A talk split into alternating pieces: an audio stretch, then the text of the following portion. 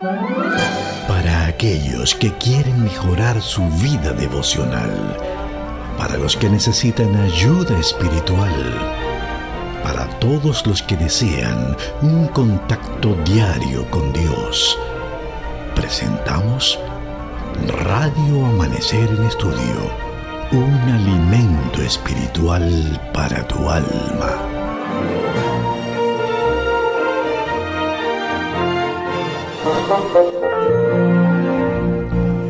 Qué bueno es volver a encontrarnos. Esto es Radio Amanecer en estudio por todas las frecuencias de Radio Amanecer Internacional, La Voz de la Esperanza.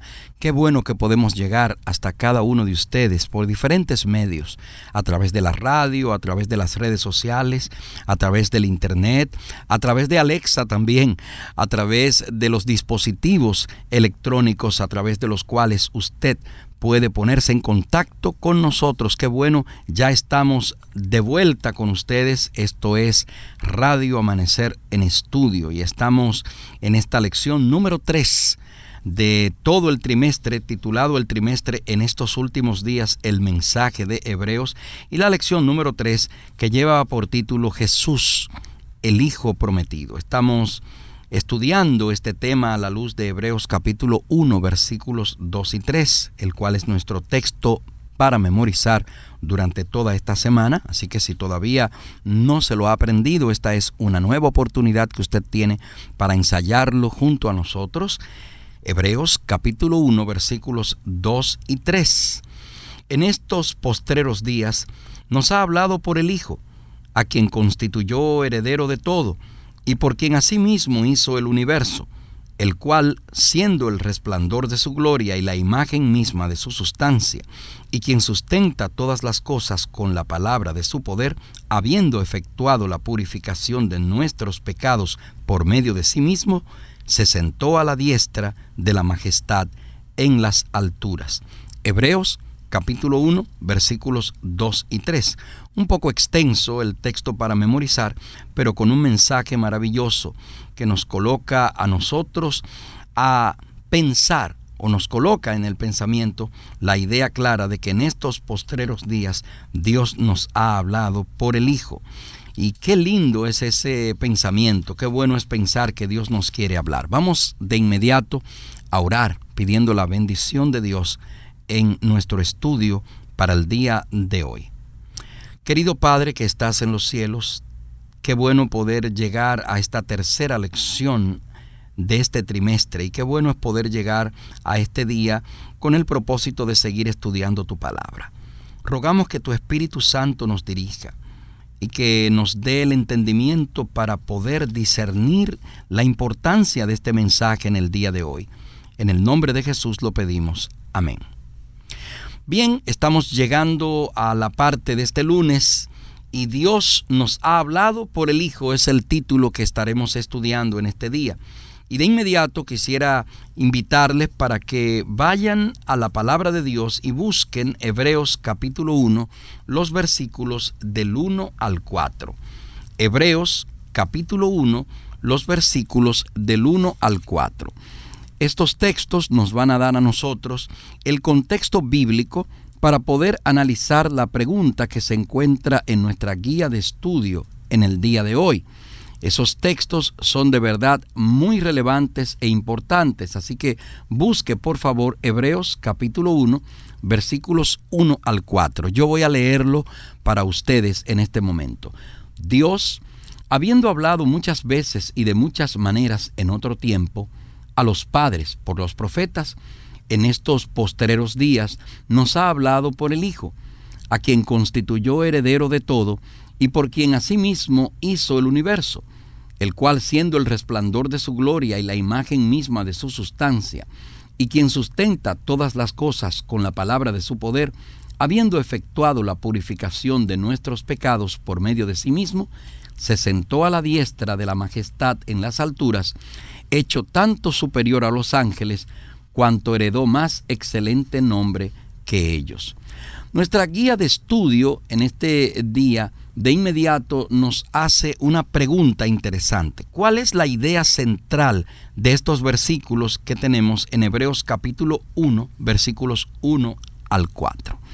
En primer lugar, quisiera presentar a ustedes la idea clara que hay en la palabra de Dios de que Dios desea comunicarse con sus criaturas. Dios desea comunicarse con su creación. Dios ha querido interactuar con su creación. Y es uno de los elementos que personalmente más me llaman la atención. Yo soy un amante de la comunicación, me gusta lo que es la comunicación.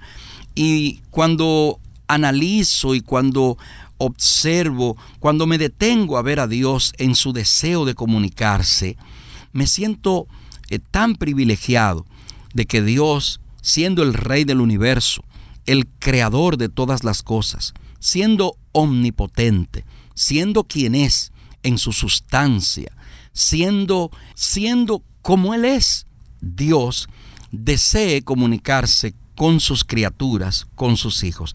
Este punto es muy importante y de plano Hebreos capítulo 1, versículo 1 hasta el 4 nos presenta a Dios, a Dios que desea hablarnos, que desea comunicarse, que desea interactuar. Y allí en Hebreos capítulo 1 de inmediato el apóstol Pablo nos presenta claramente que Dios ha querido comunicarse con sus hijos.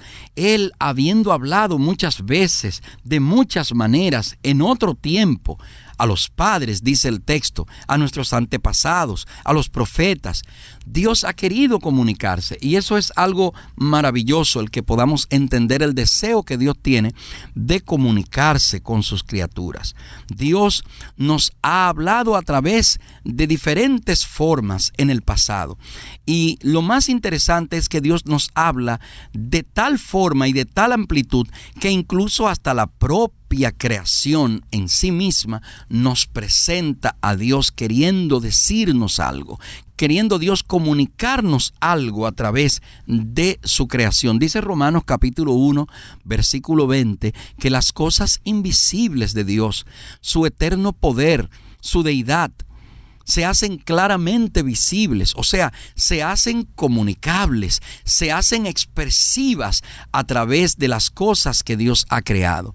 Bien ya lo estableció el salmista cuando dijo en el Salmo en el Salmo 19, los cielos cuentan la gloria de Dios y el firmamento anuncia la obra de sus manos. Entonces, ¿cuál es la idea central de estos versículos de Hebreos capítulo 1, versículos 1 hasta el 4? Primero, Dios quiere comunicarse con su creación. Y en segundo lugar, Dios en los últimos días se comunica a través de el Hijo. Es interesante que sepamos que Hebreos capítulo 1, versículos 1 al 4, es una sola y extensa oración en el griego original. Y se ha argumentado que es la más hermosa de todo el Nuevo Testamento desde el punto de vista retórico y artístico. Su principal afirmación es que Dios nos ha hablado en su Hijo Jesús. Y esta principal argumentación es tan relevante, tan importante. Dios nos ha hablado en su Hijo Jesús. Para muchos judíos del siglo I después de Cristo, esta palabra de Dios este deseo de Dios comunicarse, este deseo de Dios entablar una relación con sus criaturas, no se había escuchado, no se había dado, no se había ejecutado durante mucho, mucho tiempo.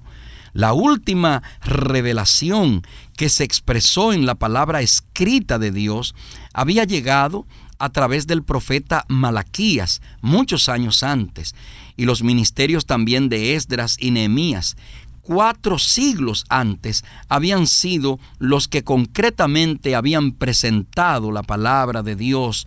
Pero ahora, a través de Jesús, Dios les estaba hablando de nuevo.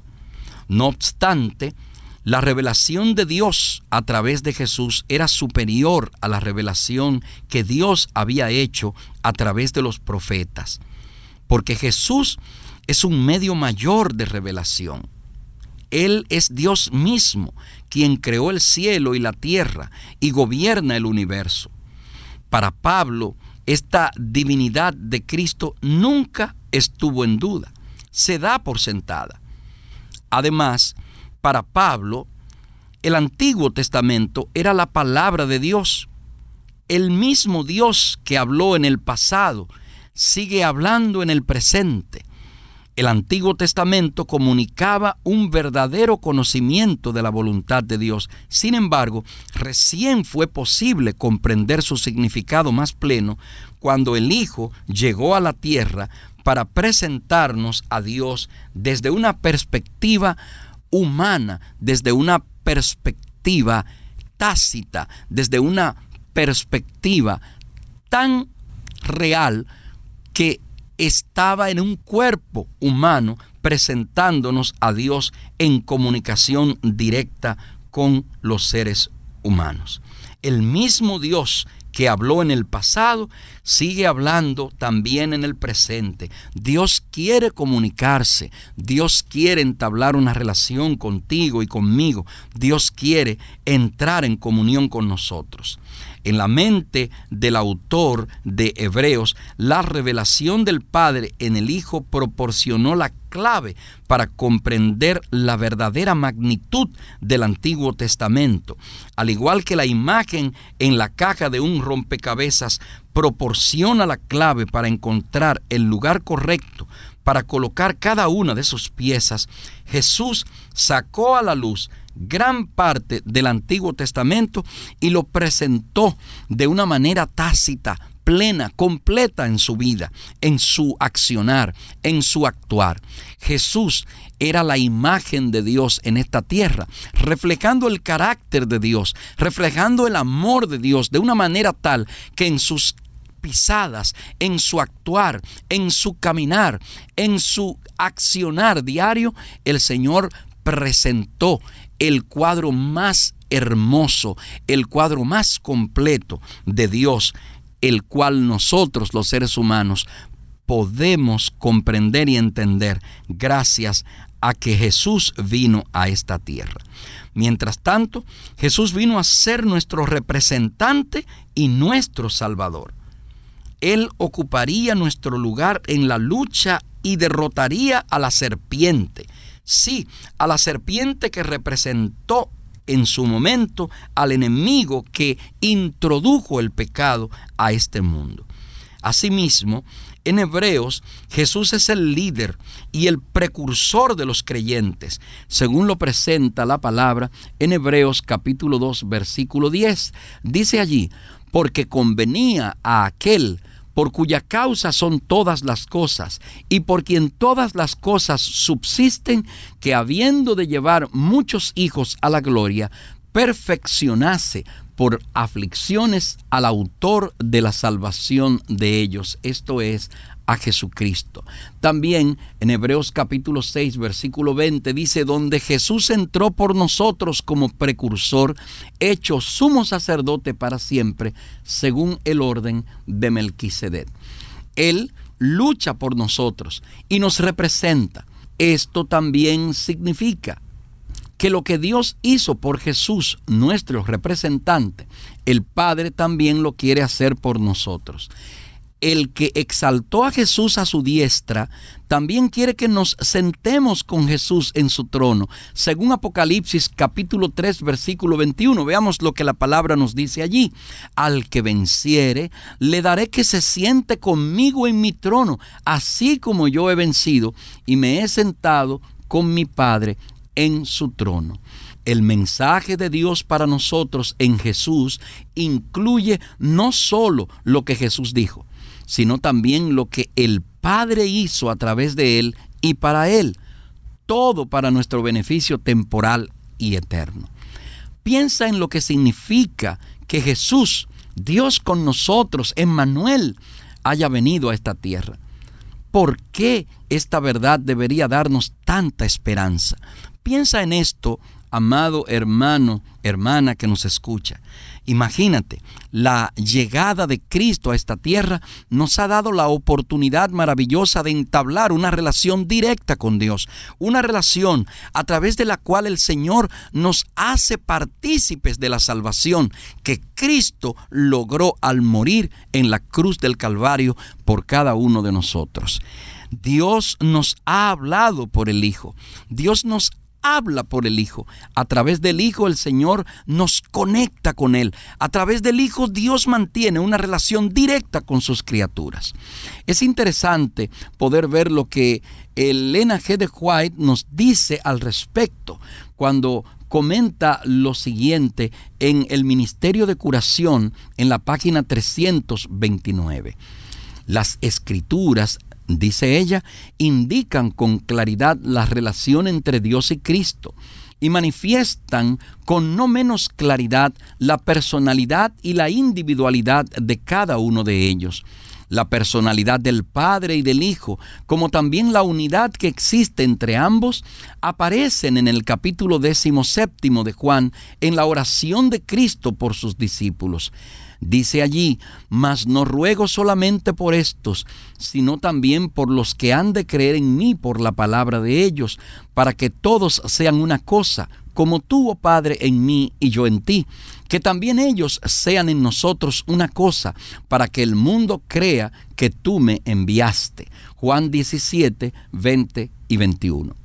La unidad que existe entre Cristo y sus discípulos no destruye la personalidad de uno ni de otros.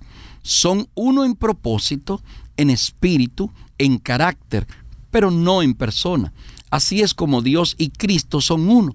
Así dice el Ministerio de Curación en la página 329. También hay un texto interesante que queremos compartir de mensajes selectos, tomo 1, en la página 183.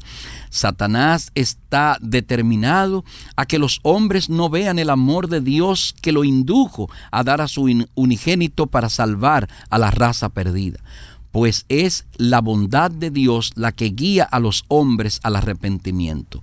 ¿Cómo tendremos éxito en presentar delante del mundo el profundo y precioso amor de Dios?